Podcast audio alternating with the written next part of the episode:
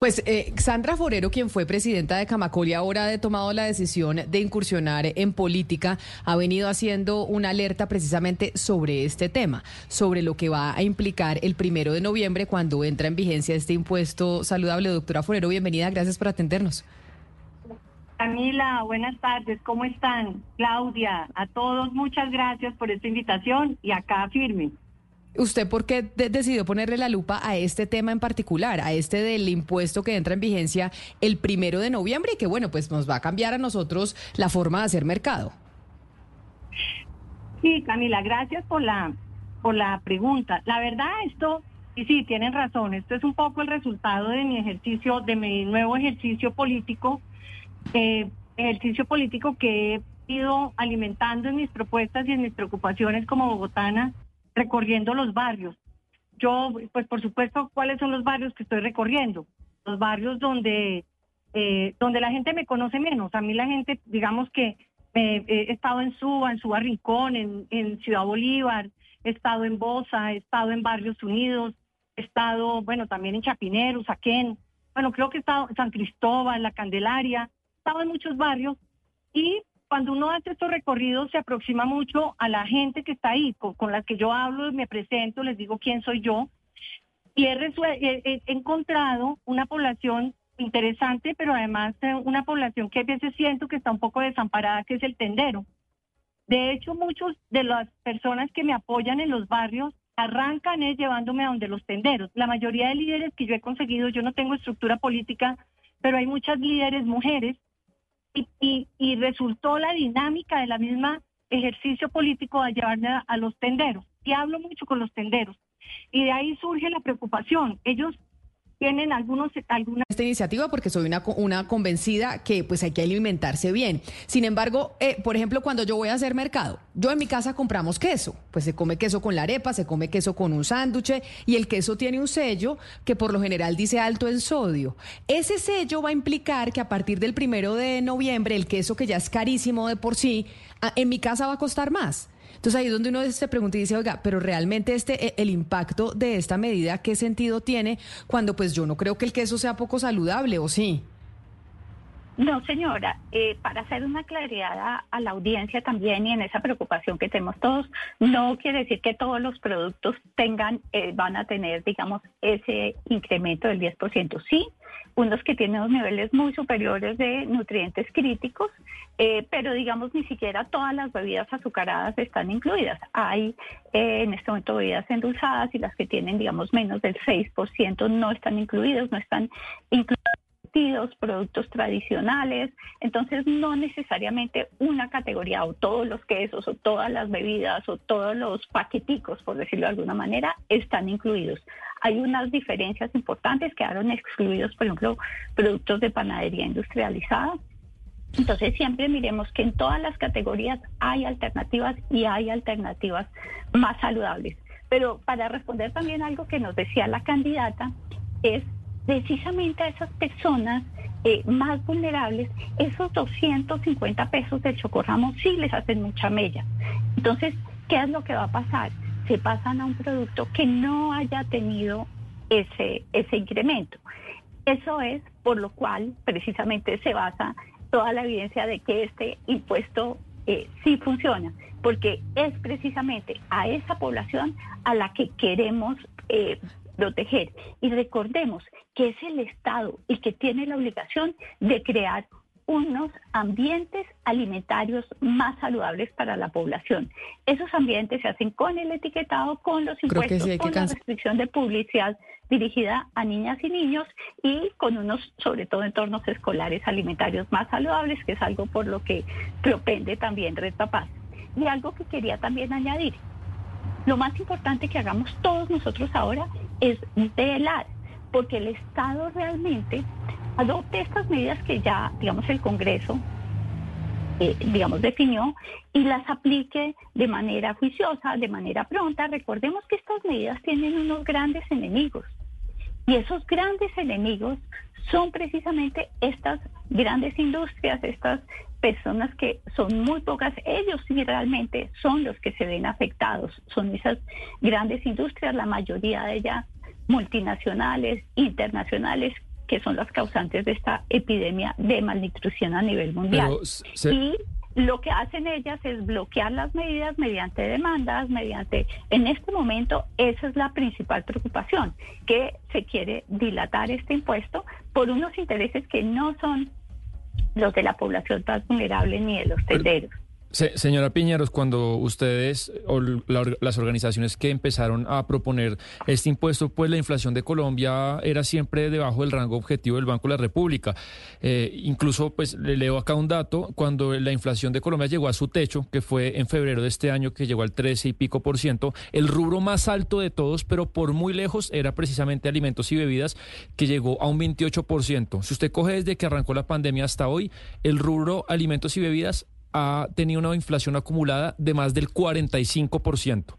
Eh, ese escenario no, le hace pensar que sí puede ser razonable posponer un tiempo eh, este, tipo, este tipo de impuesto, porque cuando ustedes lo propusieron, la inflación en Colombia está absolutamente controlada. Sí, como te explicaba, realmente los que han tenido un gran incremento no son los comestibles ultraprocesados. La preocupación está con los productos reales que no van a tener ningún impuesto, es decir, es el arroz, eh, la carne de res y de aves, la leche, las frutas frescas. Recordemos también que el Estado... doctora Piñeros, todos los alimentos y bebidas han, subido han subido muy de manera muy alta y las, las, las pero la, inflación es, es, un Los ultraprocesados solo el 0.2%, o sea, se han mantenido a precios muy bajos. Ese es un análisis eh, que ya se hizo en Colombia precisamente eh, y podemos dar ese parte de tranquilidad. Los que han subido de manera, digamos, desproporcionada son precisamente esos alimentos eh, reales. doctora Piñas, todos los alimentos y bebidas en el país han subido de manera muy considerable, además porque los costos de producción le han aumentado de manera brutal a todos los productores y a todos los comerciantes. Usted coge las bebidas no, no alcohólicas y también han aumentado de una manera muy importante y muy considerable. Es decir, la inflación es un fenómeno que afecta a todos los precios, a todos los precios de la economía. Pero no ha sido parejo, Hugo. Mírate los datos precisamente que nos da el DANE y ese es el parte de tranquilidad que vengo precisamente a darle. No han sido la máquina que comemos acá en Blue ultraprocesados. La máquina donde, donde metemos monedas y comemos acá a, la, a la del baño, le prometo que los precios se han duplicado. Compro todos los días hecho monedas y son ultraprocesadas y se han duplicado desde que arrancó la inflación, se lo prometo, se lo garantizo. No, le, ponemos el ejemplo, yo se lo he contado aquí, yo compraba unos tostacos a mil pesos y ahora los estamos comprando a mil quinientos. O sea, los tostacos, que es un ultraprocesado, subió un 50% incremento de tema inflacionario, tema de que nos aumentaron los precios, o sea, estas cosas sí están subiendo de precio de forma importante y ahora con el impuesto se le subirá un poco más, Sebastián. Sí, Camila, pero lo, más importante, y en ese caso, digamos, yo tengo información diferente, que es la que nos da el DANE, pero digamos que fuera así. ¿Qué pasaría, qué debería hacer el Estado con esos, esos recursos? Si es algo que hizo, por ejemplo, la ciudad de Washington. Lo que recauda lo da para que precisamente la población más vulnerable de su ciudad pudiera alimentarse mejor. Y el mundo va un poco hacia allá también.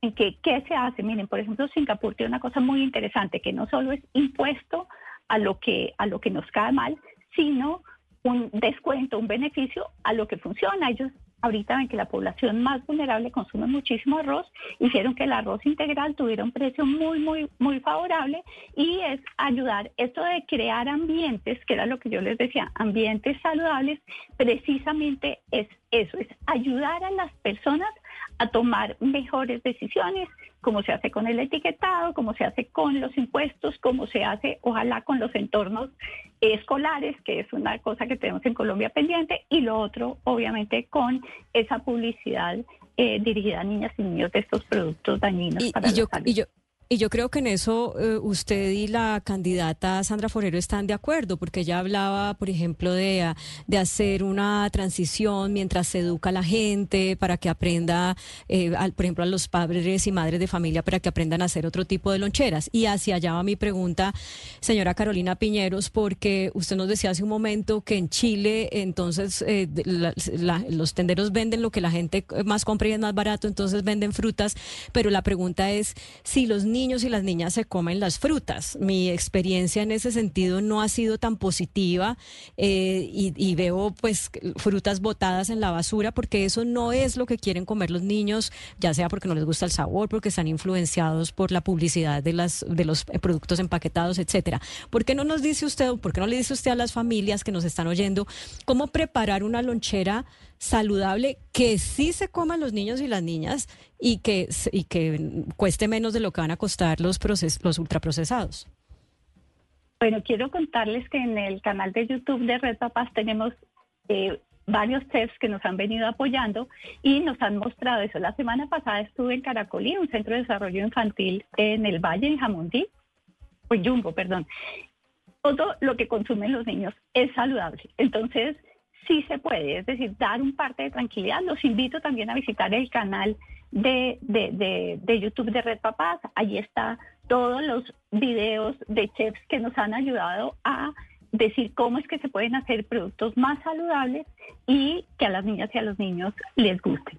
Y yo creo que la invitación que quería hacer a todos los que nos están escuchando es que visiten la página www.villanosultraprocesados.org, porque el reto grande que tenemos ahorita es precisamente cuidar estas medidas, hacer que se cumplan, que se profundicen, porque recordemos, como les decía ahora, los grandes enemigos de estas medidas son precisamente las grandes industrias que los demandan, el lobby, todos los que buscan que esto se retrase y no se aplique. ¿En contra de quién? Precisamente de esas poblaciones más vulnerables que son las que se van a ver beneficiadas porque precisamente las enfermedades crónicas no transmisibles afectan de manera mayoritaria a las personas más desfavorecidas del país y en general de América Latina, porque le recuerdo este es un tema global, no es una situación que le ocurra solo a Colombia. Bueno, doctora Piñeros, yo soy una mamá de millones que nos vamos a ver obviamente afectados a partir del primero de noviembre con este impuesto. Usualmente yo en la lonchera de mis hijos, tengo dos hijos, les empacaba Primero, tengo dos loncheras. Hay que hacer dos loncheras diarias. La primera lonchera eh, usualmente iba un yogur, unas galletas o un ponqué, cualquiera, una porción de fruta. Esa es su primera lonchera. Para la segunda lonchera ya, entonces, el día que tengo tiempo, que me alcanza mi jornada, les hago un sándwich. Un sándwich que contiene un pedazo de queso, una tajada de jamón. Y el pan, el pan tajado, que eh, tengo entendido, también entraría con impuesto. Y adicional a eso, un jugo natural. ¿Cómo hago yo hoy para hacer de esa lonchera algo más saludable? sin que me cueste más, porque acá no estamos hablando de otra cosa sino de economía. Y yo, como muchas mamás, buscamos economía.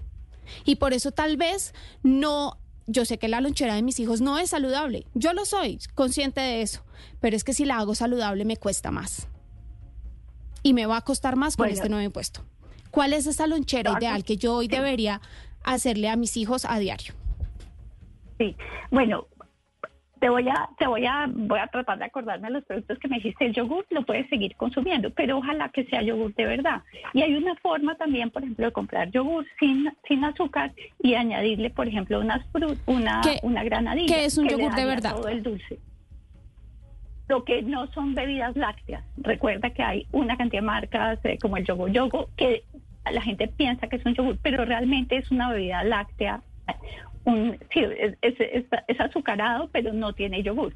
Entonces, ¿Y ese yogur de verdad hoy qué costo tiene? Que es, por ejemplo, mm, asumo que un yogur griego, por ejemplo, ¿es un yogur de verdad o no? No, no necesariamente. Puede ser cualquiera. Hablemos de marcas, no hay problema. Sin azúcar, no, no las tengo en mi cabeza ahorita, pero digamos uno sin azúcar, uno que diga yogur sin azúcar, eh, que dicen yogur natural casi siempre. No necesariamente tiene que ser un yogur. ok, ese yogur, doctora Piñeros, hoy me cuesta dos veces lo que me cuesta el otro yogur que usted dice que no es un yogur de verdad. No, señora, no. Sí, sí doctora Piñeros. Se lo dice una mamá que merca mes a mes. No le estoy mintiendo, doctora Piñeros, porque yo tomo y yo yo yo me gasto un montón de tiempo mercando comparando precios, porque es que acá lo que uno busca es economía y más con este tema de la inflación, donde los precios han subido un montón, incluso de esa de esa comida chatarra han subido. Entonces no me diga que no, porque le estoy diciendo que sí cuestan más esos yogures que usted dice que son naturales, sí valen más sí cuestan mucho más. Y la diferencia no son 100 o 200 pesos, porque si la diferencia fueran 100 o 200 pesos, esta mamá que está acá sentada, una mamá privilegiada porque tiene un trabajo, porque no, tiene, no gana menos de un mínimo y que tiene la oportunidad de comprarle a sus hijos de pronto eh, productos de calidad, se los compraría si la diferencia fueran 100 o 200 pesos. Pero, hoy, doctora Piñeros, ese, yogur de verdad no tiene una diferencia de 100 o 200. de precio. Si tú ya lo vas a comprar, puedes comprar la misma marca sin azúcar y no te sube de precio lo que te estoy tratando de decir, porque yo no, seguramente yo, si no tengo la posibilidad, pues no compraría yogur. Tú dices que tú la puedes comprar, entonces lo que te estoy diciendo, porque pusiste el ejemplo, fue el tuyo. Entonces lo que te estoy diciendo que puedes incluirle en la lonchera es endulzar, por ejemplo, eso que le des tú hoy como bebida, no sé cuál es, endulzarla con la misma fruta. O puede ser un, un licuado, por ejemplo, de banano. Entonces es lo que tú estás haciendo hoy, porque no podemos hablar de la generalidad de las personas, sino tú que eres privilegiada, puedes empezar a migrar a otros productos. La panadería industrializada por ahora no tiene, eh, digamos, el impuesto. Entonces, puedes eh, seguir usándola. Ojalá, la, dime. ¿Dónde se puede? porque son las 12. 12 del día, 57 minutos, doctora Piñeros, como ya empezamos después de semana de receso nuevamente a mandar loncheras, nuevamente a hacer mercado para los niños que hay que mandarles a los colegios, ¿en qué página de internet, en dónde sabemos qué productos eh, quedaron eh, grabados con este impuesto saludable? ¿Cuáles son las posibilidades que tenemos para que le den a la gente ideas de qué mandar en, en la lonchera y que no se les aumente el gasto en el mercado? Pues díganos una página, un sitio a donde podamos ir. El Ministerio de Salud, el Ministerio de Salud nos informó que ya tiene en su página una información que le explica a las personas qué pueden hacer y qué pueden comer. Igual los invitamos a visitar www.redpapas.org y busquen allí uno que se llama Kit Papás Alimentación Saludable.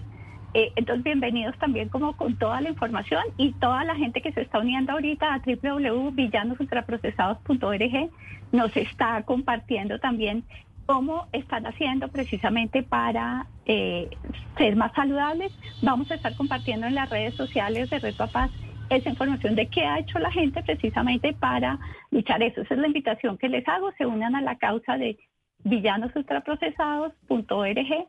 Bienvenidos y vamos a lograr precisamente que nuestras hijas, nuestros hijos y nuestros nietos sean más saludables gracias a estas medidas bien implementadas de manera pronta y eh, con toda la evidencia como lo hemos hecho siempre desde las organizaciones de la sociedad civil y la academia que apoyamos estas medidas. Mil gracias. A usted, doctora Piña.